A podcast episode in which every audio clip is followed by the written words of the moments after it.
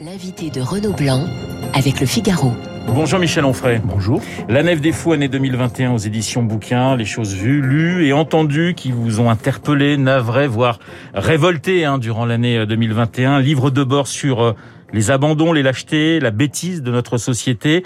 On sait, Michel Onfray, que pour vous, notre civilisation est en train de, de mourir. Alors, nous sommes toujours au bas empire, mais toujours plutôt Romulus Augustule que Dioclétien. On est plutôt près de la fin, on est bien d'accord avec vous je ne sais pas, mais euh, ça peut encore durer peut-être un siècle. Mais oui. euh, si effectivement on a le regard de l'historien, c'est-à-dire on pense en termes de, de millénaires, euh, oui, on est près de la fin, ça c'est sûr. Alors on va bien sûr parler de ce livre, mais j'aimerais vous faire commenter l'actualité politique internationale. Cette nuit, Joe Biden a déclaré qu'une invasion d'Ukraine par la Russie était toujours possible.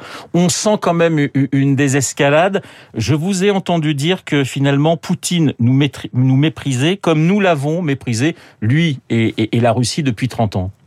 Oui, c'est-à-dire que quand euh, Gorbatchev a fait un travail extraordinaire avec euh, la glasnost et la perestroïka, euh, l'Occident n'a pas voulu sauver l'Union soviétique. On aurait pu avoir une Union soviétique euh, qui se démocratise, qui, reste à gauche, mais qui en même temps puisse accéder à des élections libres, à, un parlement libre, à une presse libre, etc. Tout ça était possible et pensable. Et Mitterrand a préféré baisser le pouce en disant faisons disparaître tout ça.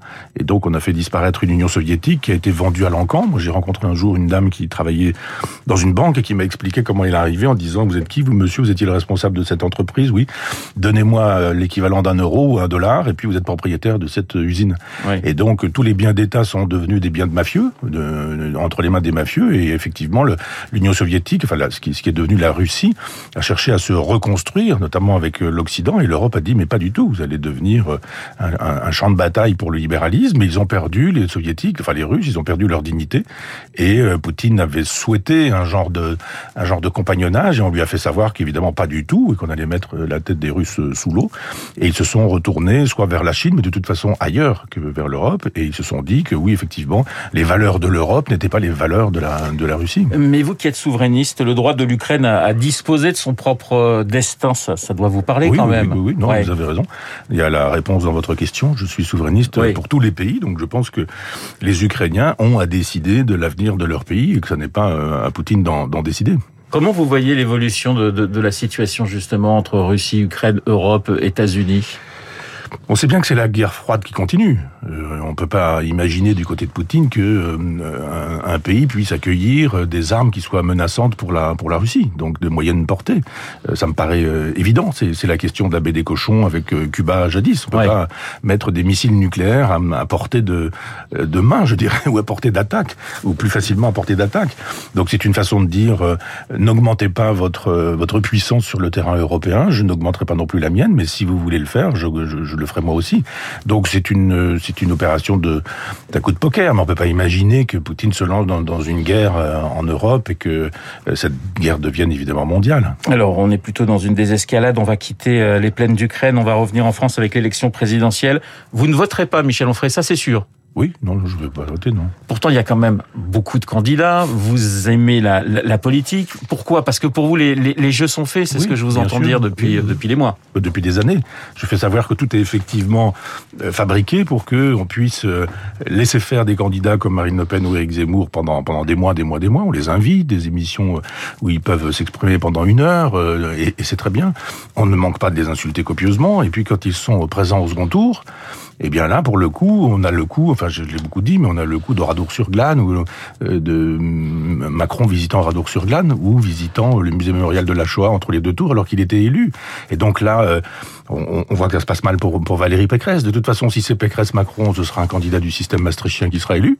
Et si c'est Pécresse, euh, pardon, si c'est Macron-Le Pen ou Macron-Zemmour, ce sera aussi un candidat maastrichtien. Mais ce sont les Français qui votent Michel. Enfin, parce que quand vous dites, voilà, on fait le coup de Radour-sur-Glane, etc., les Français sont pas complètement bêtes. Les, les, les gens voient les choses. Vous, vous, vous, dénoncez un certain nombre de, de, de, de faits que les Français peuvent peut-être partager avec vous, mais au, au, final, ils votent quand même. Oui. Parce que bien. vous êtes très critique en disant on n'est plus dans une démocratie. Oui, mais bah, quand vous savez euh, quel type de régime va, va sortir d'une consultation électorale, vous n'y allez plus.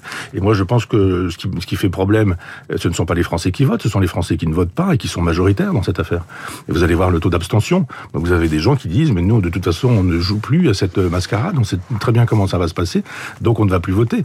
Donc quand vous avez un électorat qui a disparu, qui a fondu, et que euh, ceux qui jouent le jeu de, des, élections consentent effectivement à faire semblant, parce que de toute façon leur candidat ne sera pas élu, moi je dis je vais pas me déplacer pour pour jouer à ça. Alors, je pensais peut-être qu'il y avait un candidat qui vous intéresserait peut-être plus que les autres, c'était Fabien Roussel, parce que il a alors bon pour vous effectivement il est communiste, qui est quand même communiste français, c'est quand même assez embêtant quand on connaît l'histoire du Parti communiste, mais il a le souci, dit-il, du vrai peuple, il aime la viande, il a une ligne qui est contre tout ce qui est wokiste, et il n'est pas, pour citer votre livre, pas franchement pour la blanchité alimentaire dans la culture, dans la culture française. Est-ce que c'est quand même un, candidat qui vous réconcilie avec une partie, une partie de la gauche? S'il n'y avait que, s'il n'y avait que Fabien Roussel, oui. Mais son directeur de campagne, c'est Yann Brossard, qui défend très exactement l'inverse. Oui, mais c'est Roussel qui se présente. Oui, mais enfin, euh, pourquoi est-ce qu'il a choisi ce directeur de campagne? Il y a un moment donné où on se dit, euh, imaginons qu'il soit élu, euh, que devient Yann Brossard et que devient la pensée de Yann Brossard je, Bon, je vois bien qu'il cherche à se démarquer. Fabien Roussel, il faut pas faire du, du Mélenchon puisqu'il est plus avec lui.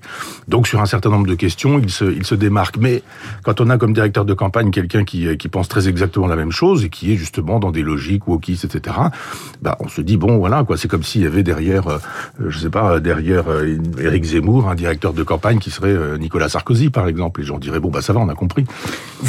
la question que je me pose, parce que vous êtes très critique et, on vous sent orphelin d'une certaine gauche, c'est pourquoi enfin vous ou des amis à vous, pourquoi vous n'y allez pas? Puisque finalement, ce que vous reprochez à la gauche aujourd'hui, c'est d'être une gauche euh, sociétale et plus d'être une gauche sociale. Pourquoi, puisque nous, nous sommes dans une démocratie, pourquoi finalement Michel Onfray ne monte pas son propre parti en disant on y va, je vais défendre mes idées, puisque mes idées sont partagées par beaucoup de Français? Oui, c'est une question qui s'est qui s'est souvent posée à moi, enfin qu'on m'a souvent posée, que je ne me suis pas moi-même posée, mais je me suis dit qu'est-ce que je fais de cette proposition qui m'est faite euh, depuis un petit moment? Simplement, je n'ai pas les compétences pour ça. Je sais bien que l'expérience. Mais vous n'êtes pas seul, donc il y a des, il doit y avoir des gens qui ont envie de ça. Que si, et je suis seul. Bien sûr que si, je suis seul. C'est-à-dire que si vous vous dites voilà, j'y vais. Bon, ben, il faut trouver de l'argent. Où est-ce que je trouve cet argent? Je suis seul. pendant des années, j'ai ramé pour trouver 50 000 euros pour faire l'université populaire. Là, il faut ajouter je ne sais combien de zéros. Euh, je me dis bon, ben voilà, je suis élu. On a fait le truc, je suis élu, etc. Qui est mon premier ministre? Euh, qui est-ce que je vais nommer à la défense? Je vais nommer qui, par exemple, au service secret? Euh, Qui va être responsable de, de, de, des affaires étrangères? Ça va? Non, non, je suis un homme seul.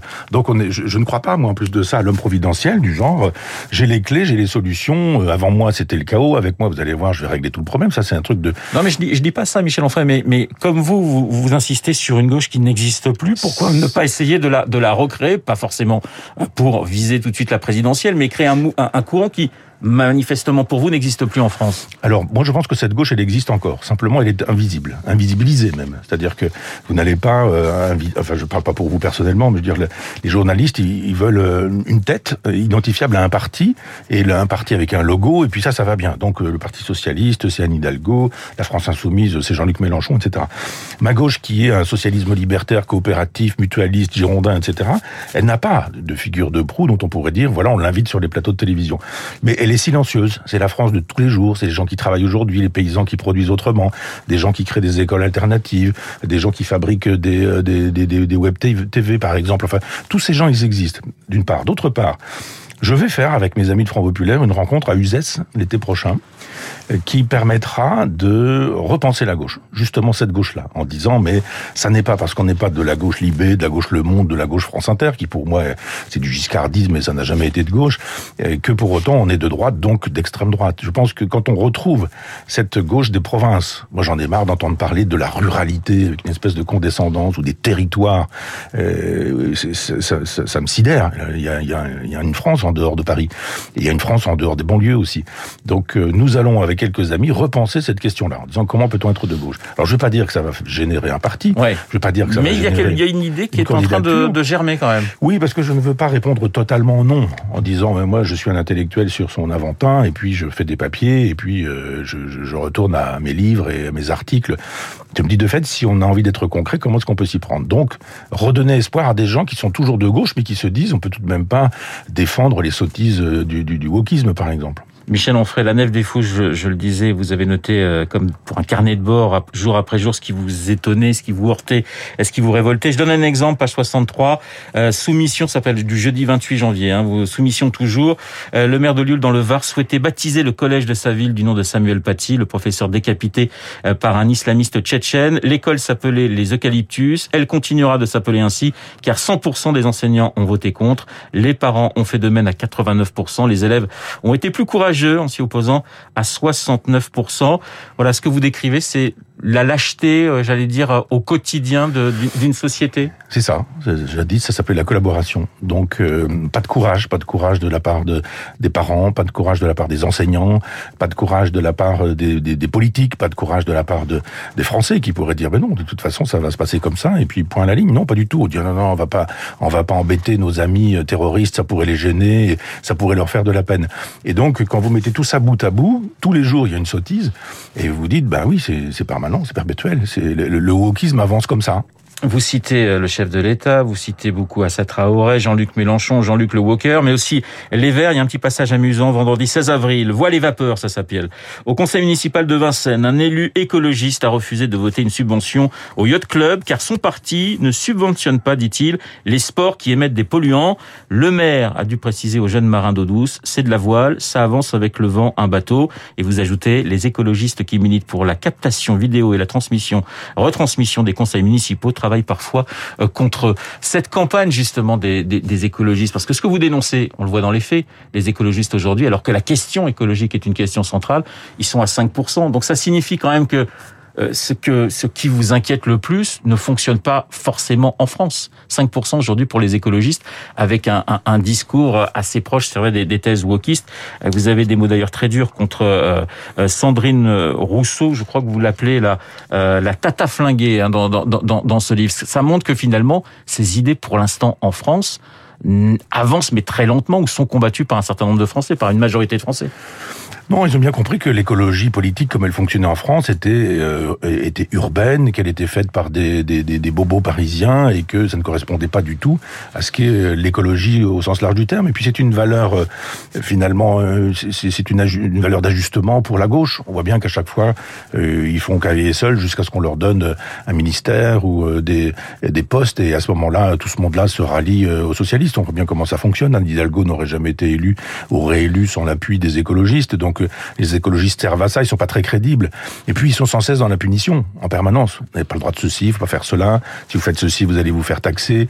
Et on a tort sur tout, quoi qu'on fasse. On ne mange pas ce qu'il faudrait manger. On s'habille pas comme il faudrait s'habiller. Euh, on pollue partout. Les publicités sont ainsi faites que les enfants nous donnent des leçons en nous expliquant que si on fait un café avec une dosette le matin, on est en train de, de, de détruire absolument la planète en se moquant totalement des équilibres internationaux qui font que côté chinois ou côté indien, je pense qu'on pollue, on pollue beaucoup plus que euh, quand on fait son café du matin. Ce qui vous fait peur, c'est la bêtise, c'est l'absence de nuances, c'est l'absence de débat et de dialogue c'est tout ça. Je vais pas hiérarchiser parce que tout se tient cette cette idéologie qui fait la loi partout aujourd'hui et on a affaire à des à des chapelles où tout le monde s'excommunie. On a du mal à discuter aujourd'hui. On a du mal à débattre.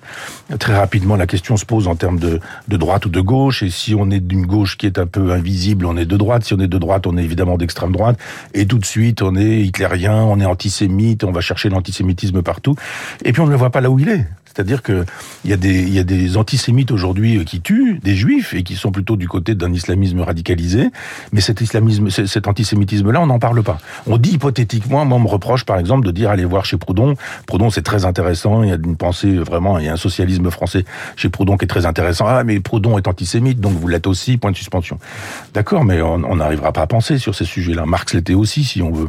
Quels sont les, pour vous, Michel Onfray, les, thèmes qui devraient être abordés dans, cette campagne? Est à, moins de 60 jours du, premier tour. Vous avez dit que euh, l'intérêt de Zemmour, vous avez dit que vous ne voteriez pas pour Zemmour, mais que son intérêt c'était d'avoir amené sur euh, le, terrain du débat un certain nombre de thèmes qu'on n'abordait jamais. Est-ce que pour vous, cette question de civilisation est une question centrale et où tous les, les candidats devraient se positionner d'une façon ou d'une autre? D'abord oui, et ensuite c'est la moitié de la réponse. Moi je voudrais quelqu'un qui aurait le souci de la civilisation comme Zemmour et quelqu'un qui aurait le souci du social comme Mélenchon. C'est ça qui m'intéresse. Un candidat qui serait à 50% dans la logique du cette civilisation s'effondre, défendons-la, le wokisme n'est pas un horizon indépassable. Ça, ça m'intéresse chez, chez Zemmour. Et ce qui m'intéresse chez Mélenchon, que j'ai écouté dimanche dernier, et je, je souscris à tout ce qu'il a dit, son programme social est extraordinaire. Moi, ça me va. Et, et quelqu'un qui serait capable, c'est ce que j'avais dit à Zemmour d'ailleurs, à un moment donné, je, il me demandait si je, euh, ce que je pensais d'une éventuelle candidature il y a très longtemps. Je lui disais, mais si tu muscles ton bras gauche, ça pourrait être très intéressant.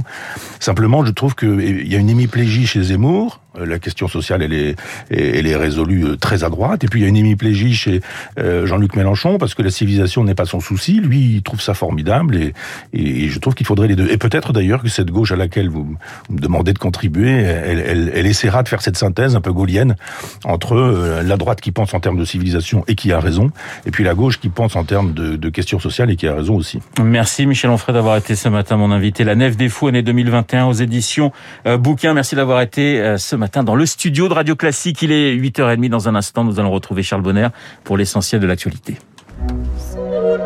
Vous écoutez Radio Classique. Avec la gestion Carmignac, donnez un temps d'avance à votre épargne.